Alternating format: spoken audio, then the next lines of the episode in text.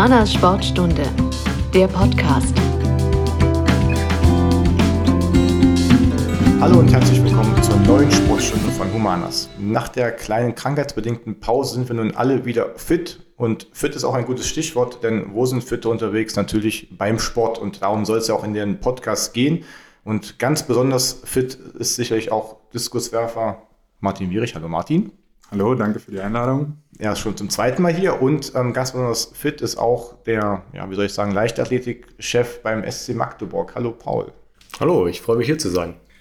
Am besten, ihr stellt euch einmal ganz kurz selbst vor. Martin war schon einmal hier im Podcast, aber trotzdem, wer bist du, was machst du und ja, wie verbringt ihr so den ganzen Tag und wie seid ihr eigentlich zum Sport gekommen? Martin? Paul, ja, ich kann, Martin. Ich kann gerne anfangen. ähm, ja, ich bin Martin Wier, ich bin äh, seit über 20 Jahren Diskuswerfer beim SC Magdeburg. Ähm, ja, äh, betreibe das äh, ja, als Leistungssportler beim SCM und äh, bin zweimal deutscher Meister geworden, war Olympiasechster 2012 und äh, Vierter bei der WM 2013 und äh, möchte nächstes Jahr nochmal zu den Olympischen Spielen und da dann auch meine Karriere gern beenden. Genau, da kommen wir gleich noch ein bisschen drauf zu sprechen, was nächstes Jahr für Ziele bei dir anstehen. Paul, wer bist du? Ja, Paul, mein Name. Ähm, hab's auch versucht mit dem Leistungssport, hat nur nicht geklappt. Hab den Kühlschrank nicht voll bekommen dadurch und musste dann äh, in, in, die Wirtschaft gehen. Hab studiert und äh, bin dann beim großen Automobilhersteller hier in der Nähe äh, groß geworden, hab äh, da Karriere gemacht und widme jetzt seit anderthalb Jahren äh, die Passion der Leichtathletik und gehe demnach und versucht damit sehr viel Energie, äh, sehr viel zu erreichen, dass solche Leute wie Martin äh, Richtung Olympiade noch gehen können. Genau, und der Vollständigkeit habe Paul Hünecke. Das haben ich als auch du vergessen, ist meine Vorstellung. Ja. genau. Ähm, dann, Wir sind in der Dutzkultur. Genau, ist ja auch so, aber trotzdem für die Vollständigkeit und so, falls man dessen googelt und dann sofort findet. Ähm, Im Vorgespräch hat Martin sich schon erinnert, es gab eine Schnellfragerunde.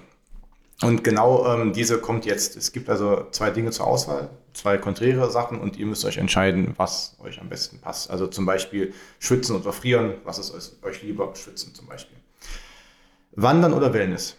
Wandern. Wellness. Okay. Pizza oder Burger? Pizza. Äh, ich bin eher der Burger-Typ. Okay. Dann süß oder herzhaft? Ganz klar süß. Herzhaft. Okay, keine Gemeinsamkeit. ähm, Harry Potter oder Herr der Ringe? Äh, Harry Potter. Gar keine Ahnung. Gar nichts. Okay, gar Dann Kaffee oder Tee? Ähm, eindeutig Kaffee. Ein guter Espresso hier ist, ist super. Du hast ja, ja. gerade getrunken, genau. Ähm, dann Pumpen oder Pumpen im Fitnessstudio? Was war es jetzt? Pumpen? Pumpen oder Pumpen, also Sport machen. Ja. Äh, Pumpen. Ja, ich versuch's, habe aber nur den halben Arm von Martin. Na gut, du kannst noch ein bisschen trainieren. Ja. ähm, genau, Martin, wir haben es schon ein paar Mal ähm, angesprochen, du warst schon einmal Gast in der Sportstunde. Das war vor ungefähr anderthalb Jahren, im Februar 22. Was ist denn bei dir seitdem passiert?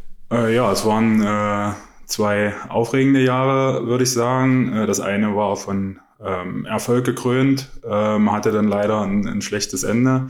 Also das Jahr 2022 war dann im Sommer sehr, sehr erfolgreich für mich. Ähm, ich bin zum zweiten Mal deutscher Meister geworden in Berlin und ähm, konnte mich somit für die EM und für die WM qualifizieren. Ähm, dann hatte ich schon ein bisschen Probleme äh, in der Kniekehle bei, bei den Weltmeisterschaften in Eugene 2022 und habe mich dann leider äh, bei der Heim-EM in München äh, beim Einwerfen dann doch etwas schwerer verletzt, musste dann operiert werden äh, am Knie und ähm, ja, so war das Jahr 2023 äh, ja schon sehr, sehr herausfordernd. Ähm, ich äh, habe ganz viel im Reha-Bereich gearbeitet und ähm, ja, habe aber relativ schnell für mich äh, festgestellt, dass auch aufgrund des oder ja einfach ähm, mit diesem Schlag, äh, gesundheitlichen Tiefschlag, ähm, habe ich einfach trotzdem gesagt, ich möchte 2024 nochmal angehen. Ich möchte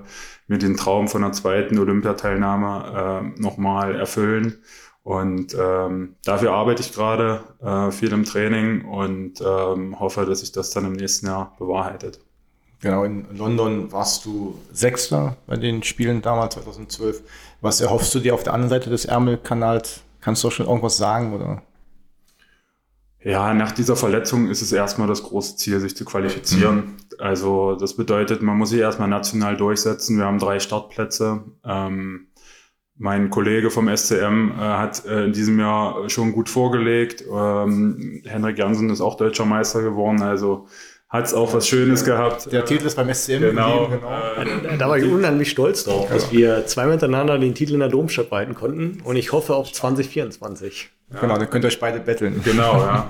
ähm, und von dem her, ähm, ja, hoffe ich einfach, äh, dass ich mich qualifiziere, dass das Knie dann auch so hält, dass es erstmal jetzt in der Trainingszeit die Belastung äh, verträgt und ich dann nächstes Jahr nochmal angreifen kann.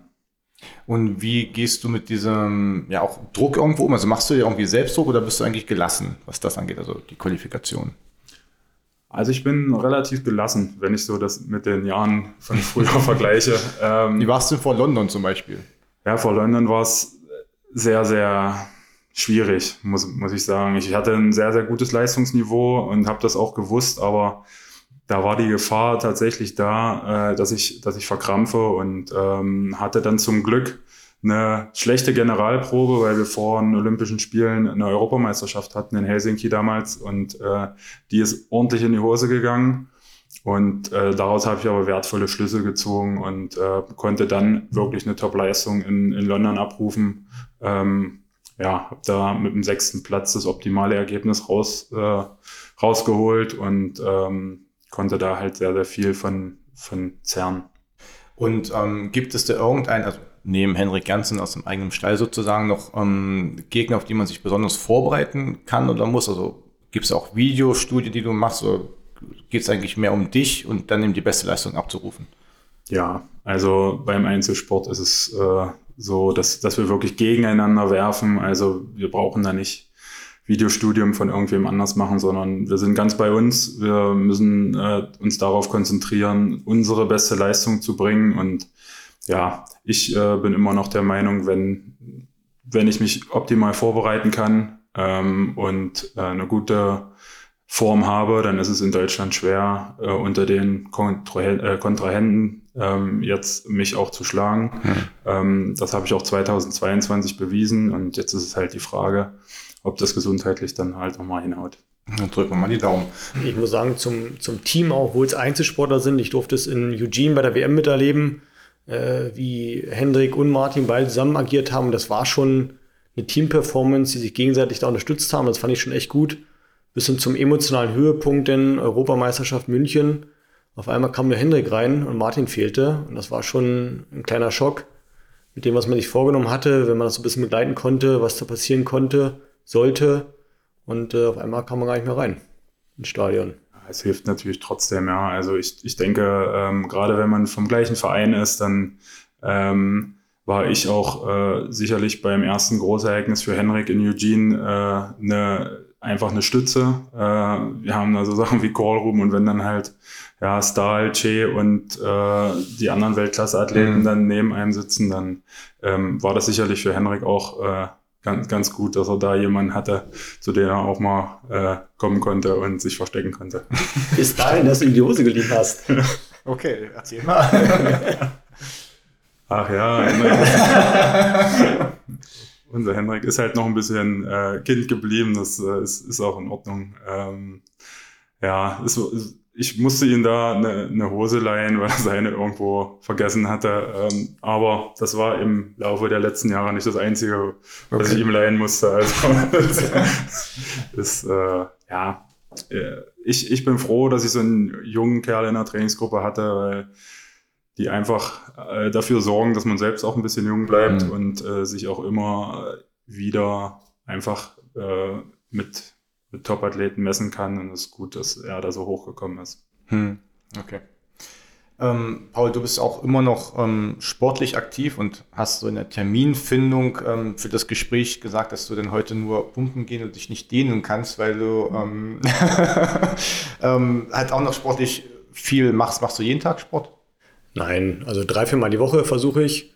Äh, schon, äh, was mich sportlich zu, aktiv, zu betätigen. Und da ist alles dabei. Hm. Ja, von Yoga über Kraftsport, Rennradfahren, Badminton spielen, die ganze Palette, um ja, einfach fit zu bleiben. Und wie bist du überhaupt zum Sport, auch zum Leistungssport gekommen? Oh, das war ganz früh. Ähm, dritte, vierte Klasse schon. Ähm, ich komme aus der Altmark oben, äh, dort bei meinem Vater angefangen, äh, denn beim VfL Kalbemilde, beim Raimund Schauer äh, in den Startlöchern gewesen. Und dann wollte ich zur fünften Klasse auf die Sportschule, hm. war auch hier, wurde genommen, dann haben mir aber meine Eltern Strich durch die Rechnung gemacht. Und äh, dann durfte ich nochmal zwei Jahre warten und dann zur siebten oder achten Klasse bin ich dann äh, auf die äh, Sportschule, aufs Internat gegangen.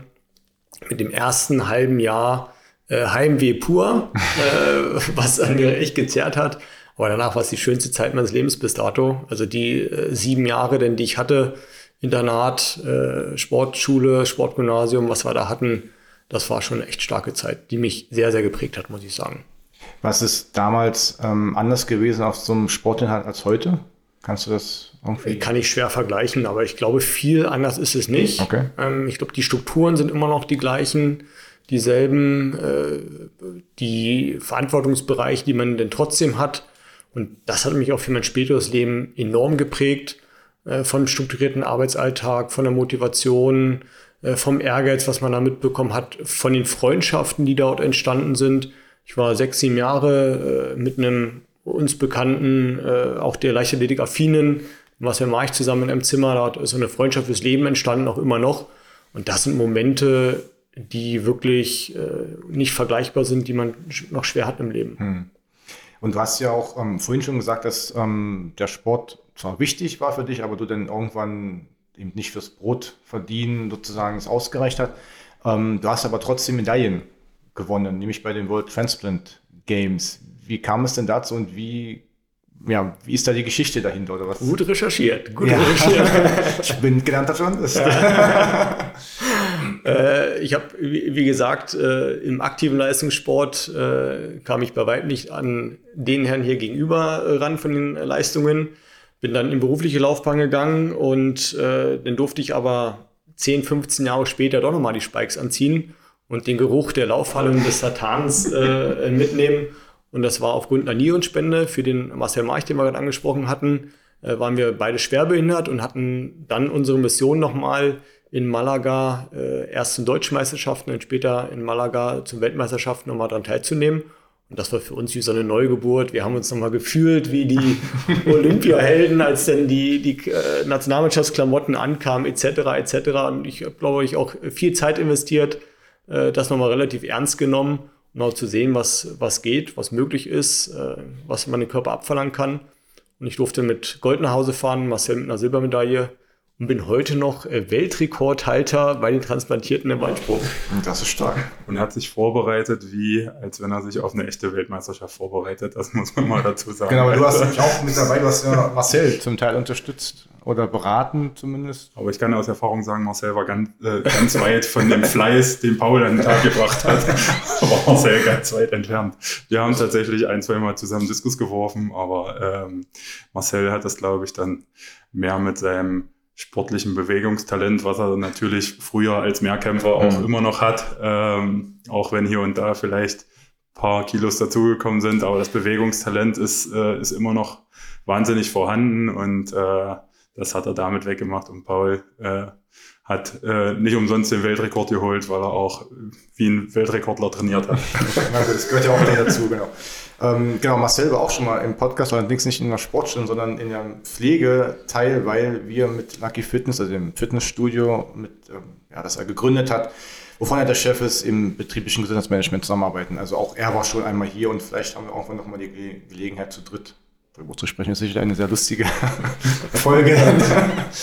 ähm, genau, aber das, was du gerade ähm, angesprochen hast, dass du auch an die körperlichen Grenzen gehen wolltest, ähm, wie geht man denn damit um, wenn ein, ja, also wirklich ein Teil des Körpers fehlt, auch aus einem guten Grund, aber trotzdem ähm, halt fehlt und wie, dass man nicht dann an Zug, also über die Grenze hinausgeht oder wie ist da die mentale Herangehensweise?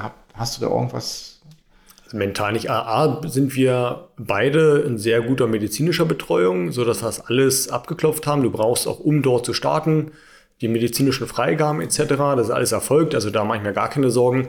Aber B, wenn ich ganz ehrlich bin, habe ich auch gar keine Einschränkungen, äh, weder Medikamente, die ich nehmen muss, noch irgendwas, was mir fehlt. Ehrlich gesagt hatte ich vor der Transplantation Angst, ob da irgendwelche Symptome aufkommen, Schwächeanfälle etc., ob ich das Pensum im Arbeitsalltag weiterhin schaffe.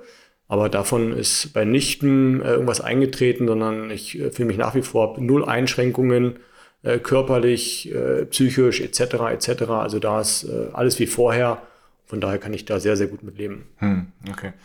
Stichwort mentale Vorbereitung. Wie gehst du in Wettkämpfe? Also bereitest du dich irgendwie besonders darauf vor, Martin, oder hast du einen bestimmten Rhythmus? Also ja, also man muss sagen, dass das auch äh, im Laufe eines Leistungssportlers ähm, ja, ein, es ist eine Entwicklung einfach. Ähm, also man entwickelt sich als Sportler und hier und da braucht man dann auch mal einen Input. Also ich habe auch äh, früher mit äh, Mentaltrainern oder äh, auch mal mit einer Psychologin zusammengearbeitet, ähm, um einfach ein paar Hilfestellungen zu bekommen.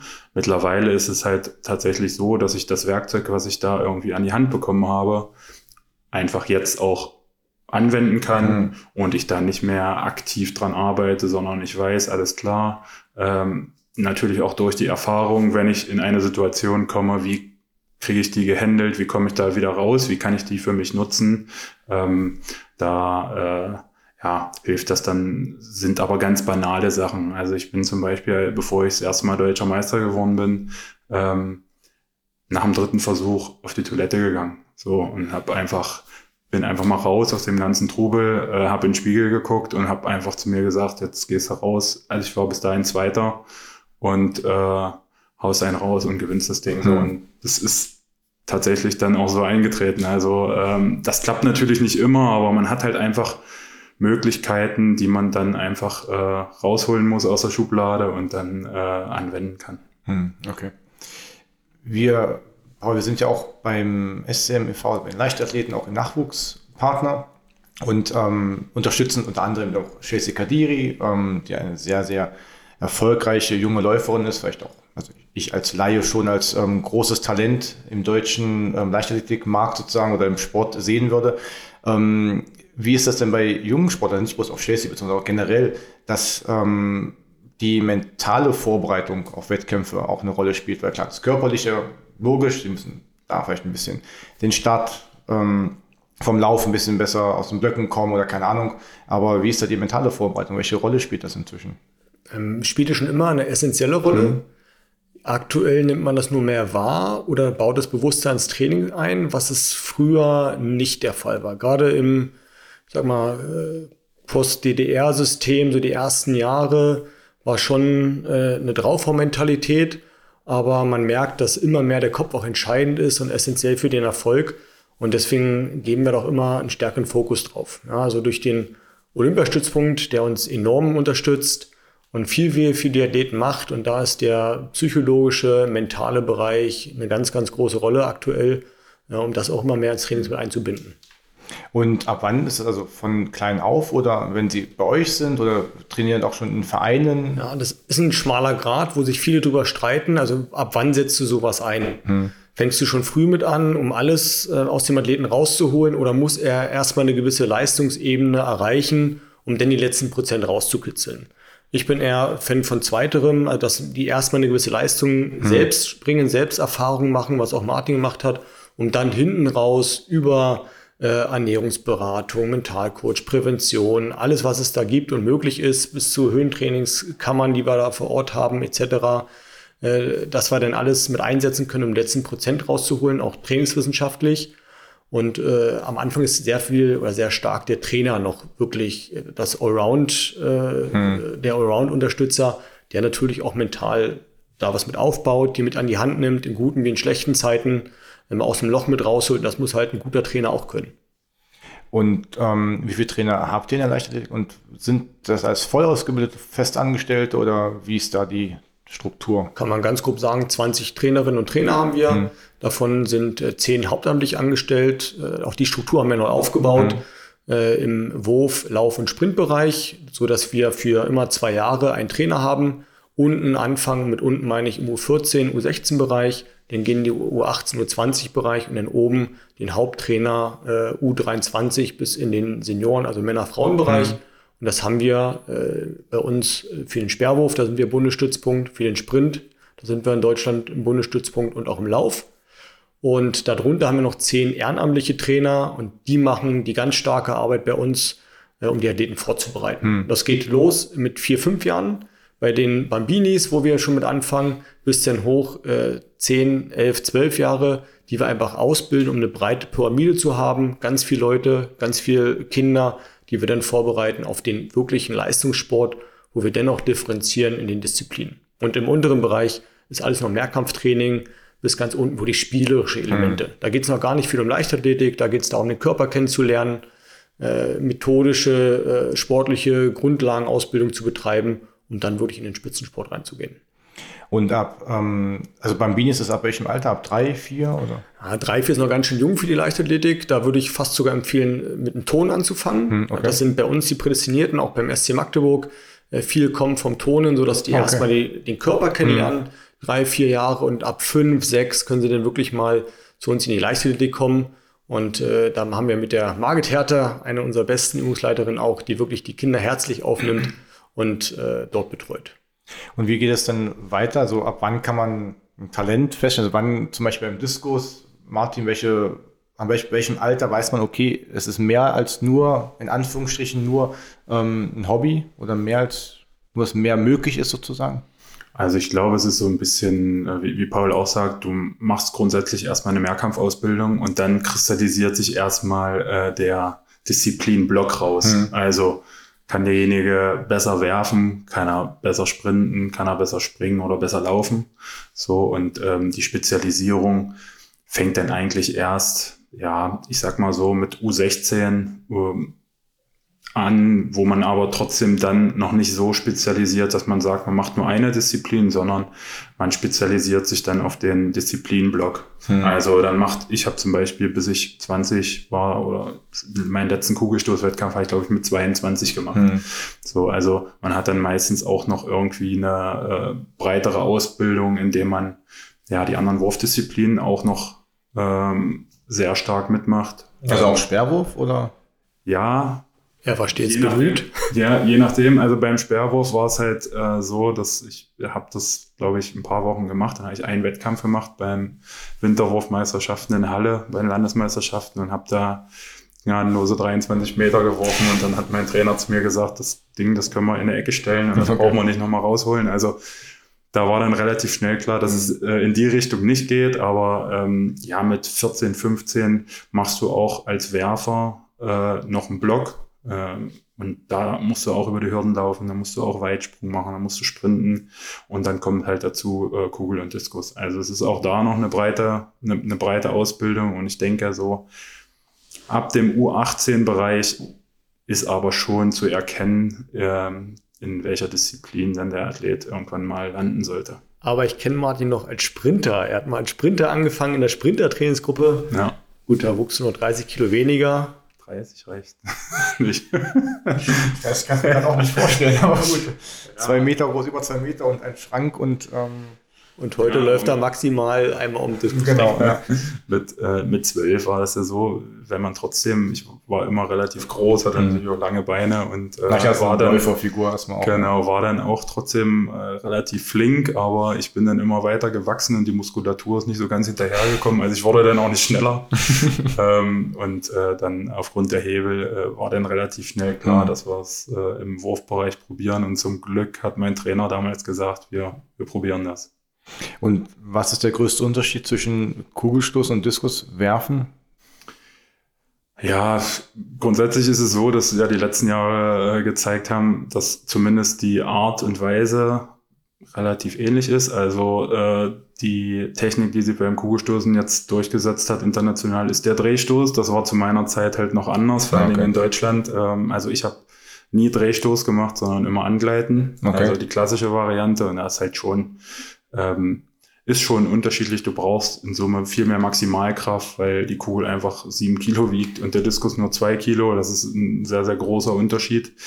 aber du konntest trotzdem relativ viel ähm, vom Kugelstoßen auf das Diskuswerfen übertragen und deswegen war es nicht nur eine Ausbildung als zweite Disziplin, sondern es war irgendwo auch ein Trainingsmittel für das Diskuswerfen. Mhm. Das war schon auch wichtig, hat auch Spaß gemacht und äh, ja, war zumindest im Jugendbereich dann auch gar nicht so unerfolgreich. Hast du schon mal Hammerwurf gemacht? Nein, noch nie und habe ich auch irgendwie mega Schiss vor.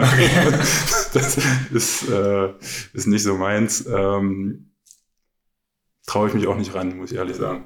Okay, hast du schon mal gemacht? Ehrlich gesagt auch noch nie, aber ich würde die Challenge hier mal zu dritt angehen wollen. okay, so wohl denn ein Angebot. ja, für Paul reicht es noch, glaube ich. ja, wir können auch mal ähm, draußen am Platz. ähm, wir haben gerade über die mentale Vorbereitung gesprochen.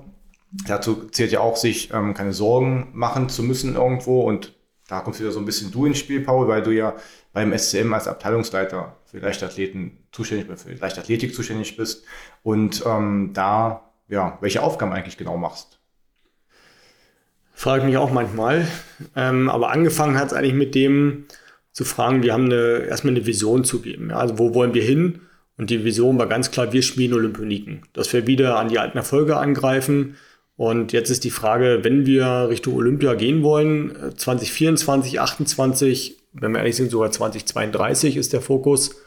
Äh, was musst du tun, jetzt tun, damit wir später wieder auf Olympianiveau sind? Hm. Und dann fing es mit banalen Sachen an, äh, Trainerstrukturen, Athleten, Ausbildung, Athletenrecruiting, bis hin zum Klamotten. Ich kann mich daran erinnern, dass die ersten Verträge, die wir geschlossen haben, wo wir Athleten gebunden haben, und dann gefragt wurde, wie sieht's mit, äh, mit Klamotten, mit einem Outfit aus, wo, ihr, wo ich das selbstverständlich äh, empfand. Das war das kriegt jeder Kreisliga-Fußballer, kriegt eine Tasche mit einem hingestellt. Ja.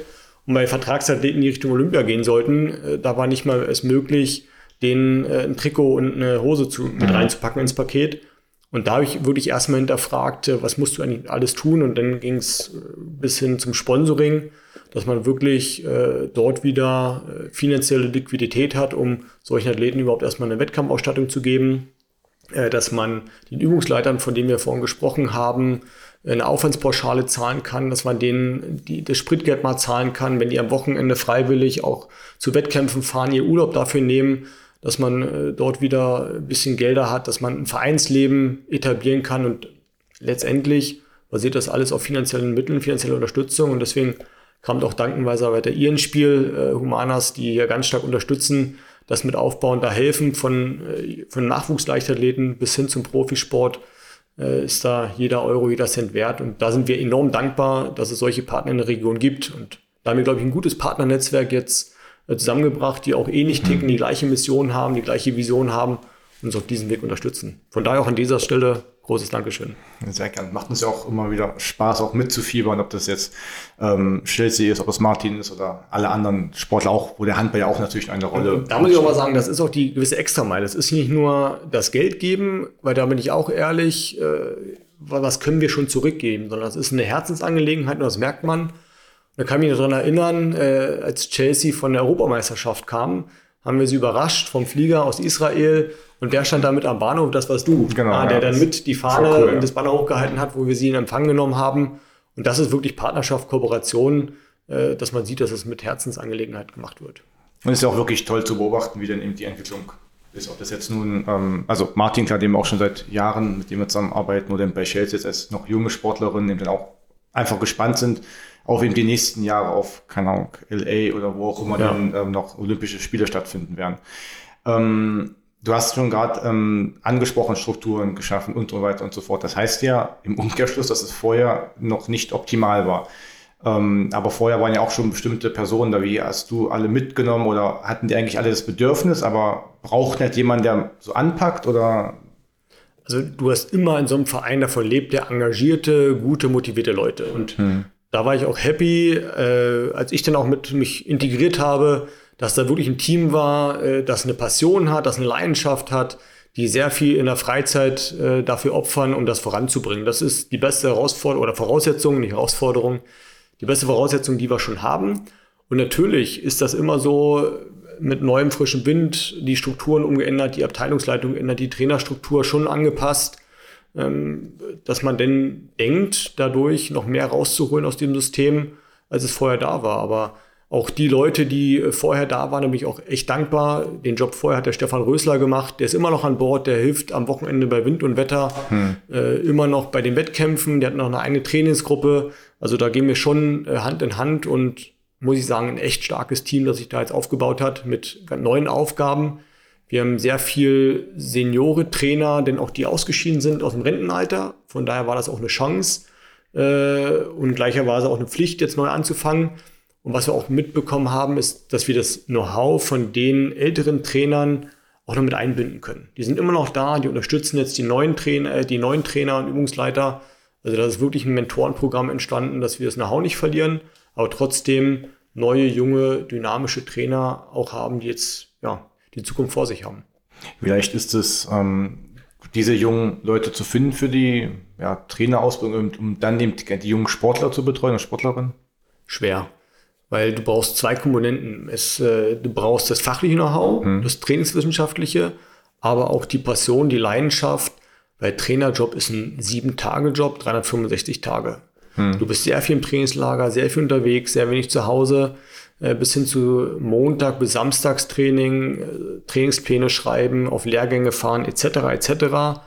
Und äh, das ist schon nicht so familienfreundlich. Das stimmt. Was muss man am besten ähm, ja, gelernt, studiert haben? Oder sind das alles ehemalige Sportler oder ist das? Viel, also ich würde jetzt mal sagen, pauschal 90, 95 Prozent kommen aus dem Sport, mhm. kommen sogar aus der Leichtathletik, aus dem aktiven Sport und alles äh, Sport- und Trainingswissenschaftler. Du musst auch das äh, sportwissenschaftliche Studium vorweisen, du musst mhm. auch die A-Lizenz vorweisen. Und äh, auch Martin ist ja da gerade dran, äh, sich über die Lizenzen auch, äh, die auch zu erwerben, sich dort aus- und weiterzubilden. Und das ist die Voraussetzung auch für einen vernünftigen Trainerjob. Das heißt, welche Lizenzen machst du gerade oder wo bist du gerade angekommen? Ähm, also ich habe äh, in den letzten Jahren die C-Lizenz und jetzt im letzten Jahr die B-Lizenz äh, beendet und äh, seit seit dem August äh, bin ich im A-Trainer-Lehrgang vom Deutschen Leichtathletikverband und der geht bis nächstes Jahr Oktober, November. Ähm, je, ja, drei, wir haben drei Präsenzblöcke, müssen eine Hausarbeit schreiben, haben äh, Online-Learning. Also es ist schon wie so ein kleines Studium, ähm, aber halt vom Leichtathletikverband geführt. Ähm, und das ist dann am Ende, zumindest im Lizenzbereich, die höchste Lizenz, die man erwerben kann. Und dann könntest du theoretisch Trainer beim SC, also deine, dein Nachwuchs sozusagen und die nachfolgende Generation trainieren, oder? Genau, also grundsätzlich ist es so, dass du in Deutschland, wenn du die A-Lizenz erworben hast, äh, die Berechtigung hast, alle Altersklassen zu trainieren. Mhm. Ja, also du kannst da auch im Spitzenbereich die Leute trainieren. Ähm, es wird natürlich immer äh, ja, gern gesehen, wenn man ein Studium noch gemacht hat. Es gibt dann auch noch ein Diplom-Trainerstudium in Köln. Äh, das ist auch ein Fernstudium. Ähm, das kann man dann noch, äh, kann man auch noch machen. Ähm, aber es ist nicht zwingend notwendig, um Trainer äh, zu sein. Würde dir da irgendetwas, ich sag mal, angerechnet werden als Leistungssportler oder doch als ja, also erfolgreicher als mit Meisterschaften gewonnenen Leistungssportler? Oder ähm, weil die Erfahrung ja auch sicherlich, zählt, denke ich mir so. Ja, man hat sicherlich hier und da ein bisschen Vorteile. Ähm, am Ende ist es auch so, so ehrlich muss man auch sein. Ähm, wir haben äh, einen extrem Trainermangel in der mhm. deutschen Leichtathletik auch in den nächsten drei, vier Jahren. Äh, die Trainer, äh, es gehen ganz, ganz viele in Ruhestand und äh, der Nachwuchs ist halt nicht so präsent. Deswegen hat der DLV ein Next Coach Programm ins Leben mhm. gerufen, weil früher war es zum Beispiel so, du musstest eine Lizenzstufe erwerben und dann musstest du erstmal zwei Jahre arbeiten. Mhm. So, und äh, unser Beispiel war dann zum Beispiel Thomas Röhler, Olympiasieger, hat noch keine Lizenz, äh, möchte aber Trainer sein. Aber dürfte es eigentlich Der müsste nicht. eine C-Trainer-Lizenz machen, zwei Jahre warten, eine B-Trainer-Lizenz, wieder zwei Jahre warten, eine A-Trainer-Lizenz, zwei Jahre warten und dann dürfte er erst das Diplomstudium anfangen. Aber dann erst anfangen mit dem Studium? Genau. Okay. Und das ist halt was, was einfach von der Praxis her, hm. um äh, junge Leute zu motivieren, Trainer zu werden, äh, ganz weit weg ist. Und deswegen gibt es dieses, dieses Programm seit, glaube ich, anderthalb Jahren. Und äh, da bin ich drin. Mhm. Deswegen konnte ich jetzt relativ schnell die B-Lizenz und äh, die A-Lizenz dann ähm, hintereinander wegmachen. Hm, okay. Können wir auch mal ehrlich sein, das ist bei uns auch schon dran gescheitert, genau an den Lizenzen. Ja, wir hatten Kann ich mir denken. einen Lauftrainer gesucht äh, und da war der Nate Schumann im Spiel, Olympiasieger 2000 Sydney, dem genau diese Lizenzen gefehlt haben. Und da hat man es nicht hinbekommen, auch vom Verband äh, da in Vorleistung zu gehen. Er war gewillt, diese nachzuholen oder aufzubauen. Macht er jetzt auch, ist mit mir im Kurs. Das ist verrückt, also ein Olympiasieger, der dann, ähm, ka- der nun genug trainiert hat, auch mitgenommen hat und dann nicht trainieren darf. Also es ist kurios. Und da gibt es ja auch keine, beim Fußball oder sowas kann man ja so Lizenzen immer umgehen, wenn man so Teammanager einstellt und einen halt irgendwie auf dem Papier als Trainer hat. Das geht bei euch nicht, weil ihr gar nicht. Wir, wir haben es live erfahren, es war nicht möglich. Auf der einen Seite gut, weil du brauchst vergleichbare Normen auch, um es geht um, um, um Athleten, es geht um Menschen, äh, es geht ja auch um Gesundheit, die dahinter steckt und da du brauchst du schon ein gewisses Know-how. Aber ich würde mal voraussetzen, dass ein Olympiasieger mit einer gewissen sportlichen Laufbahn dieses Grundknow-how schon mitbringt und auch gewählt ist, in den nächsten zwei, drei Jahren diese Lizenzen, dieses Studium zu machen. Also wenn er da auch eine Bereitschaft zu zeigen, Genau. vielleicht so eine Erklärung hat oder keine Ahnung was, kann man ja so ein. Ja. Okay. Aber es war nicht möglich in dem Fall. Das ist bitter. Ähm, Paul, du bist im echten Leben, in Anführungsstrichen, ähm, Betriebswirt, hast du vorhin schon erwähnt. Ähm, hast dich auch, ich habe gut recherchiert, auch über Markenstrategie und so weiter im Automobilbereich beschäftigt. Ähm, hilft dir das irgendwo auch ähm, in deinem ja, Nebenberuf oder deinem Ehrenamt beim SCM oder ist das was grundlegend anderes? Also die betriebswirtschaftliche Ausbildung. Ich könnte jetzt irgendwelche Parallelen ziehen, aber ganz ehrlich, sind zwei verschiedene Welten, in der wir uns hier bewegen. Das eine ist wirklich äh, Sport und äh, das andere ist äh, die, die Wirtschaft. Also das Betriebswirtschaftliche hilft schon. Okay, klar. Ja, das ist das eine, aber die unsere Markenstrategie oder Positionierung, wie wir es im Konzern haben, ist schon was anderes als äh, mit den Athleten, Trainern etc. auf dem Platz. Hm. Aber gut, aber so gewisse Veränderungen sind ja vielleicht doch spürbar. Also einheitliches Auftreten vielleicht, wenn das schon so ein kleiner Teil dessen ist, wenn den zum Trikot setze. Halt. Stimmt, ja, Parallelen würde, die, die würde man immer finden oder ziehen, aber grundlegend ist es schon, sind schon zwei wirklich verschiedene Welten. Ist auch schwer, das im Kopf immer äh, umzuswitchen, Okay. äh, wenn man von dem einen Job in den anderen äh, quasi hüpft oder nach Feierabend in den anderen begeht. Das sind schon zwei verschiedene Welten, wenn wir ehrlich sind. Hast du da irgendwelches Beispiel, hast du keine Ahnung, aus einer Termin in Sportklamotten noch zu, bei den, in den Konferenz geht, Telefonkonferenz oder Videokonferenz oder andersrum? Oder ist es einfach bloß ein gedanklicher? Nee, das nicht, weil das trenne ich schon. Äh, Das Berufliche, das ist das, wo ich mein äh, Brot mit verdiene. Und das andere ist wirklich Passion und Ehrenamt. Äh, Das sind zwei verschiedene Welten. Was mir jetzt einfällt, ist das Thema Mensch. Ich glaube, Team, mit den Teams, mit den Leuten zusammenzuarbeiten, das ist schon eine große Komponente, eine große Parallele, die man hat. Sowohl äh, bei meinem tatsächlichen Beruf als auch dann im Ehrenamt. Ist es im Ehrenamt für dich schwieriger? Also ich habe es bloß ähm, mal selbst bei einem Seminar gehabt, das war auch Führen, ein Führungs- oder Leadership-Seminar und da ging es auch um Ehrenamt. Und da ist ja klar eine Passion dahinter für die Sache, also jetzt beim SCM Leichtathletik zum Beispiel, aber ähm, da kann man ja leichter noch sagen, okay, ich gehe vielleicht zu einem anderen Verein, der auch gute Leichtathleten hat, weil ich mit Paul nicht klarkomme zum Beispiel. Weil Im Job ist ja was anderes. Du gibst ja nicht einfach so deinen Job auf, ähm, weil du vielleicht mit dem Chef nicht klarkommst. Das ist ja eine sehr, sehr hohe ähm, ja, Grenze, die man überschreiten muss. Merkst du, dass, dass die Leute vielleicht auch dann eher mal irgendwo sagen, okay, ich komme damit jetzt nicht klar, das gefällt mir nicht, weil du den Faktor Mensch gerade erwähnt hast? Ich würde sagen, das ist sogar die Parallele, die ich auch auf Arbeit nehme. Also ich führe auch sehr über die Menschen, über die innere Motivation, über den inneren Antrieb und äh, nicht so sehr über harte KPIs und Ziele. Und das kommt auch in, im Ehrenamt wieder dem zugute. Ja, weil du da hast du nicht die Möglichkeit, weil du keinen direkten Zugriff hast, du bist nicht weisungsbefugt, aber trotzdem musst du die Leute motivieren. Genau. Du musst ihnen ein Ziel geben, und äh, darüber sie zu motivieren, das ist so die große Parallelität, die ich auch auf, äh, sowohl im Job als auch im Ehrenamt äh, dual quasi mitbringen kann. Hm, okay. Wie macht er sich so als Chef? Oder kann man das überhaupt sagen?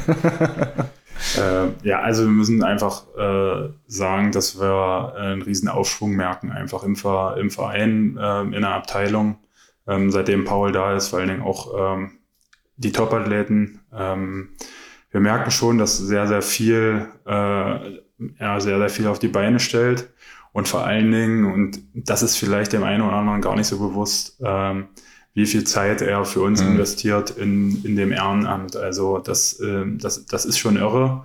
Und äh, da kann man wirklich nur äh, dankbar sein ähm, und hoffen, dass er lange durchhält, ähm, weil am Ende brauchst du solche Leute, die erstmal wissen, wie man ähm, Leute auch führt, weil am Ende ist es wie ein kleines Unternehmen, mhm, klar, klar, viel Ehrenamt, ähm, aber er hat ja gesagt, es sind 20 Trainer, die er irgendwie in die richtige Richtung mit anleiten muss, eine Struktur schafft. Ähm, das, das ist ein, eine wahnsinnige Aufgabe, ähm, wenn man bemerkt, dass das halt neben dem normalen mhm. Beruf äh, fungiert. Ja. Also er macht das wirklich, wirklich gut und äh, wir sind sehr, sehr dankbar, dass er da ist. Weil es ist auch das Starke daran, dass sie alle wirklich wollen. Mhm. Ja, dass es nicht die hast, die davon abhängig sind, äh, sondern das sind alle, die, die, die Bock drauf haben. Mhm. Und denen macht es auch Spaß, die eine Vision haben und das Ziel, das ist im Sport relativ einfach und dem zu folgen und alles dafür zu tun. Und das merkst du halt in der, in der Leichtathletik, auch gerade aus dem Verein, wo du selber herkommst, mit vielen bist du zusammen aufgewachsen. Mhm. Und das ist halt einfach stark. Und wie schwer ist es, du hast es ähm, vorhin schon ganz bisschen angedeutet, da auch dann Unternehmen zu finden, die den gleichen Weg mitgehen wollen? Ist das einfacher geworden, schwerer geworden? Oder? Schwerer. Schwerer, weil wir im großen Wettbewerb stehen mit den großen Vereinen hier in der Region. Das ist der Fußball, das ist der Handball. Und äh, dann kommt die Randsportart Leichtathletik. Äh, und das ist schon, das ist schon nicht einfach, da Partner zu finden, die mit einem diesen Weg gehen. Hm. Und da sind wir verdammt happy, dass wir da jetzt ein gutes Netzwerk aufgebaut haben mit Partnern, die da helfen, die da unterstützen, auch sich langfristig gebunden haben, wir dadurch eine Planungssicherheit haben, nicht von Jahr zu Jahr gucken müssen, sondern in diesem Olympiazyklus, der für uns hm. sehr, sehr wichtig ist, alle vier Jahre da haben äh, oder da einen Partner haben, der dieses Commitment gegeben hat, bis Olympia 24 gehe ich das und dann für wir nächste die Gespräche, was in Richtung 28 hm. ist, aber äh, das ist schon ein enormer Vorteil, A, eine Planungssicherheit zu haben und B, wirklich, wenn wir ehrlich sind, geht es darum, finanziellen Background zu haben, damit wir äh, sowohl von den Kleinen bis auch zu den Großen uns diesen Sport leisten können. Hm. Martin, leisten, Sport leisten zu können. Ähm, du bist früher noch selbst Klinken putzen gegangen sozusagen. Ähm, was müsste sich denn da in der Sportlandschaft in Deutschland ändern, damit ähm, der Kopf auch wieder, wieder am Anfang mental freier sein kann, damit eben dann nicht noch davon abhängig ist, das Geld zu haben, um den Leistungssport betreiben zu können? Ja, das ist äh, eine sehr, sehr schwierige Frage. Ähm, es ist natürlich schwer, so wie Paul sagt, wirklich die Unternehmen zu finden. Und äh, wir reden jetzt schon davon, wir haben ein Netzwerk aufgebaut und das ist sicherlich gut und vor allen Dingen in der Kürze der Zeit, wo Paul jetzt da ist. Aber man, man muss natürlich auch sagen, äh, Paul hat ja gerade beschrieben, was erstmal äh, mit dem Geld gemacht wird. Das sind ja keine äh, riesengroßen Sprünge, sondern es sind irgendwie Sachen, wo eigentlich jeder gedacht hätte, ah ja, das gibt's doch eigentlich schon. Also jeder hat ein Trikot, der irgendwie zu deutschen Meisterschaften fährt. Die Übungsleiter, die sich da am Wochenende ehrenamtlich das an der Hacken binden, äh, die kriegen ja auch vielleicht mal Spritgeld wenigstens zurück. Also ähm, man sieht, dass ja immer noch Potenzial da ist, ähm, um dann am Ende vielleicht den Schritt zu gehen und zu sagen, jetzt kann der Athlet auch wirklich, wir können, wir können den Athleten punktuell ins Trainingslager mal schicken, ins Ausland. Ähm, das kostet halt alles Geld und ähm, da wünschen wir uns, glaube ich, noch mehr äh, engagierte Partner wie Humanas, die, die den Weg dann vielleicht auch im nächsten Olympiazyklus mit uns gehen, weil ähm, der Schritt, den Paul jetzt begonnen hat, der ist, der ist super und die Richtung ist auch super, aber wir würden uns nicht beklagen, wenn wir hier und da halt einfach noch äh, mehr Unterstützung bekommen. Und es ist vor allen Dingen, ähm, das hat Paul auch angesprochen, nicht so leicht, wenn die Big Player um uns herum äh, erfolgreicher sind. Ähm, da freut man sich trotzdem, wir sind eine Sportstadt, ich gehe gern zum Handball, ich gehe gern zum Fußball. Aber am Ende ist es auch so, äh, wenn der FCM in eine zweite Liga aufsteigt, äh, müssen die Sponsoren auch ran. wenn, wenn, der SCM Champions League Sieger wird auch. Und äh, da ist irgendwann das Budget in der Region sicherlich auch begrenzt. Und ähm, wenn irgendwo gekürzt werden muss, sind wir halt auch mit die Ersten, die irgendwie dann ähm, betroffen sind. Also ähm, ich, ich würde mir wünschen, dass ähm, Unternehmen vielleicht auch das Potenzial in so junge Athleten wie Chelsea oder wie Lea Wipper sehen, die dann auch sagen, wir unterstützen dich nicht nur finanziell, sondern wir versuchen dich wirklich auch als Testimonial einzubinden. So und machen mit dir mal eine kleine Werbeaktion, machen mal ein Plakat, machen dich bekannter in der Stadt, weil am Ende ist das der, der Startschuss, um dann vielleicht auch, es gibt ja genügend Beispiele, die dann auch deutschlandweit bekannt werden, wo das Unternehmen dann halt auch wirklich von profitieren kann, hm. aber man muss vielleicht auch äh, da ein bisschen äh, unterstützen und sagen, wir unterstützen dich finanziell und wir geben dir auch so eine Art Werbebudget und machen auch was mit dir. So, damit du bekannter wirst und damit am Ende genau auch das bei rauskommt, dass das Unternehmen vielleicht auch doch äh, was, was zurückbekommt, äh, was dann auch messbar ist. Was sagst du, Paul, was muss sich noch in Deutschland verändern? Du hattest es ähm, im Sommer, ich glaube im MDR war das ganz klipp und klar gesagt, was eigentlich sich in der Struktur ändern muss, damit eben die Olympioniken, also nicht bloß Paris, Paris ist ja fast schon Geschichte, wenn man mal hart drauf blickt, ähm, ändern muss. Ich fange mal positiv an. Positiv ist das System, was wir in Deutschland haben bis zum Abitur. Hm. Dass wir mit der Sportschule, mit dem Sportgymnasium, wo das Training um die Schule rumgebaut wird, dass wir das haben. Das ist sehr gut, das hilft auch. Und wir sehen auch, dass wir im Nachwuchsbereich international bei den Junioren, Weltmeister und Europameisterschaften oben sind. Wir schaffen es nicht, danach in der sogenannten Dropout-Phase die Athleten zu halten, hm. weil sie dann im Studium sind, in eine Berufsausbildung gehen und dort Geld verdienen müssen. Und wir brauchen dort die finanzielle Unterstützung, dass wir denen das ermöglichen können. Wir haben zwei, ich sag mal, Hauptsponsoren in Deutschland für den Sport. Das ist die Bundespolizei und die Bundeswehr. Wenn du in den Kategorien mit dabei bist, äh, plus Sporthilfe, das ist das zweite große Vehikel, das wir haben, bist du gut abgesichert. Du wirst kein Millionär, aber du kannst dir die Miete leisten und äh, kannst einkaufen gehen. Das ist schon mal gut. Wenn du da nicht bist, hast du das Problem. Hm. Und da gucken wir so ein bisschen auf das äh, niederländische oder amerikanische System, die es schaffen, die Athleten auch nach dem Abitur weiterhin dem Sport zu binden und denen eine professionelle Unterstützung, professionelle Basis zu geben. Und wie immer, im Endeffekt geht es um Geld. Klar am Ende ist das, was ähm, jeder Sport irgendwo benötigt und ähm, wir, wir, wir, haben auch Top-Athleten bei uns, die wir die Pizza ausfahren mussten, nachts keine Regeneration mehr haben, damit sie die Miete bezahlen können, die mhm. vielleicht nicht aus einem guten Elternhaus kommen, äh, die paar Zentimeter an der Kadernorm vorbeigeschrammt ja. sind. Klar ist Sport schwarz oder weiß, entweder schaffst du es oder schaffst es nicht, aber wenn du es nicht schaffst, weil es verschiedene Komponenten gibt, mal ein Jahr nicht zu performen oder nicht da oben mit dabei zu sein, so, dann werden halt die Gelder gestrichen und dann ist das ein Teufelskreis, wenn du einen Nebenjob machen musst, keine Gelder mehr hast, äh, wie sollst du die Leistung bringen? diesen Teufelskreis muss man durchbrechen und im Endeffekt spiegelt sich alles zwischen Daumen und Zeigefinger leider wieder. Okay. Gut, dann erstmal vielen Dank dafür. Ich habe nur noch eine finale Frage an euch. Ähm, ich weiß, ihr kennt euch gut, aber gibt es etwas, was ihr vom Gegenüber unbedingt schon mal wissen wolltet? Oh, wirklich eine sehr spannende Frage. Das habe ich auch, äh, jetzt bin ich wirklich, äh, eigentlich bin ich ein spontaner Mensch, aber da äh, fehlt es jetzt so ein bisschen. Ja, ich würde gerne in den Kopf reingucken. Nächstes Jahr 2024. Ja, gut, das ist doch, ist doch bekannt. Finale Top 8 und dann äh, gerne äh, in Paris zusammen. Äh, Paul ist nämlich so ein engagierter Abteilungsleiter, der begleitet auch bei Höhepunkten äh, seine Athleten. Ähm, ja, einfach äh, vielleicht mit, mit einem Glas gerne auch äh, was Nobleres Champagner vorm Eiffelturm anstoßen und sagen, äh, so haben wir uns das vorgestellt. Den Henrik nehmen wir noch in der Mitte und äh, vielleicht Lea auch noch mit und dann ähm, ist das, äh, wäre das natürlich eine runde Sache.